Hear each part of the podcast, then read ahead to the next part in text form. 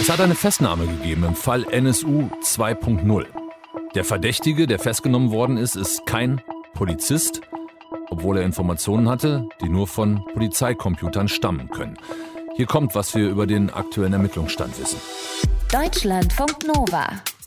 Kurz und heute mit Till Hase.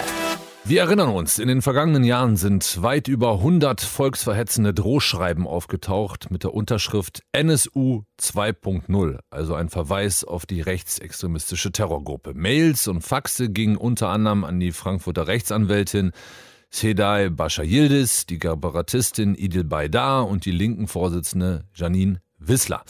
Jetzt ist in Berlin ein Mann festgenommen worden, der die Texte geschrieben haben soll. Matthias Wurms aus den Deutschlandfunk Nova Nachrichten. Was ist bisher bekannt über diesen Mann? Also, er soll Deutscher sein, 53 Jahre alt, arbeitslos und mehrfach vorbestraft. Und zwar unter anderem wegen rechtsmotivierter Straftaten.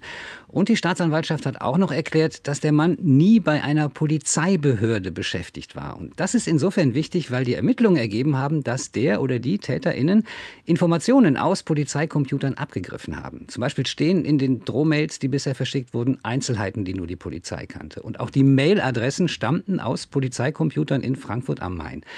Das war schon beim allerersten Drohbrief so. Der ging im August 2018, damals noch per Fax an die Rechtsanwältin Bashar Yildiz. Und kurz vorher waren eben ihre Daten an einem Polizeicomputer in der Frankfurter Innenstadt abgefragt worden. So, und die Ermittler gehen aber weiterhin davon aus, dass es nur ein Täter war, obwohl er diese Informationen von der Polizei hatte.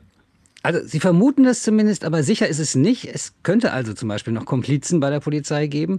Bisher sind die Ermittlungen da aber im Sande verlaufen, obwohl es extremen Druck gab auf die hessische Polizei. Der Landespolizeipräsident Udo Münch ist letztes Jahr im Juli auch zurückgetreten.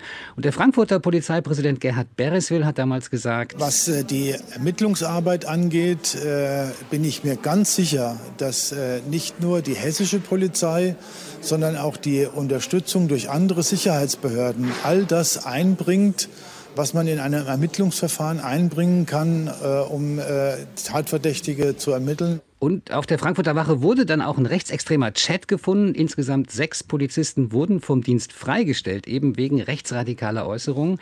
Es wurde auch gegen eine Polizistin ermittelt, weil von ihrem Rechner die Daten der Rechtsanwältin Bashar Yildiz abgerufen worden sein sollen. Dann hat sich aber herausgestellt, dass praktisch alle Kolleginnen und Kollegen Zugang zum Rechner dieser Polizistin hatten und dass die das Passwort auf einem Zettel neben dem Computer liegen hatte. Und dann konnte man eben niemand Bestimmtem etwas nachweisen. Dann ist letztes Jahr schon mal ein Mann aus Landshut als Tatverdächtiger festgenommen worden. Da hat sich dann aber herausgestellt, dass er ein Trittbrettfahrer war. Also da ist noch vieles im Dunkeln. Und wie geht's jetzt weiter?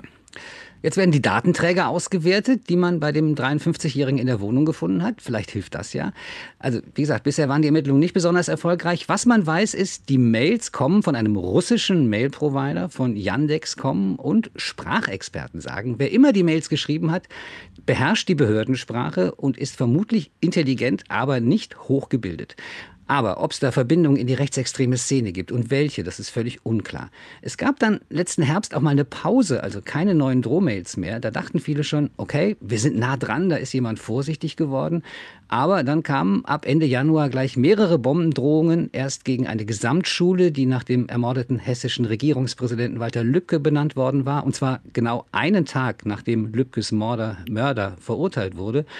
Dann Bombendrohungen gegen zwei Gerichte, wo Verfahren gegen eine ehemalige KZ-Sekretärin und einen früheren KZ-Wachmann laufen und gegen die Wochenzeitung Jüdische Allgemeine. Und dann hat auch die Frankfurter Anwältin Bashar Yildiz wieder eine Drohmail bekommen, unterschrieben mit Heil Hitler und Obersturmbannführer. Also zweieinhalb Jahre nach dem ersten Fax hat sich nicht viel geändert. Jetzt aber vielleicht doch. Im Zusammenhang mit rechtsextremen Drohmails mit der Unterschrift NSU 2.0 ist ein Verdächtiger festgenommen worden, was man über die bisherigen Ermittlungen weiß. Matthias Wurms aus den Deutschlandfunk Nova Nachrichten für euch zusammengefasst. Deutschlandfunk Nova. Kurz und heute.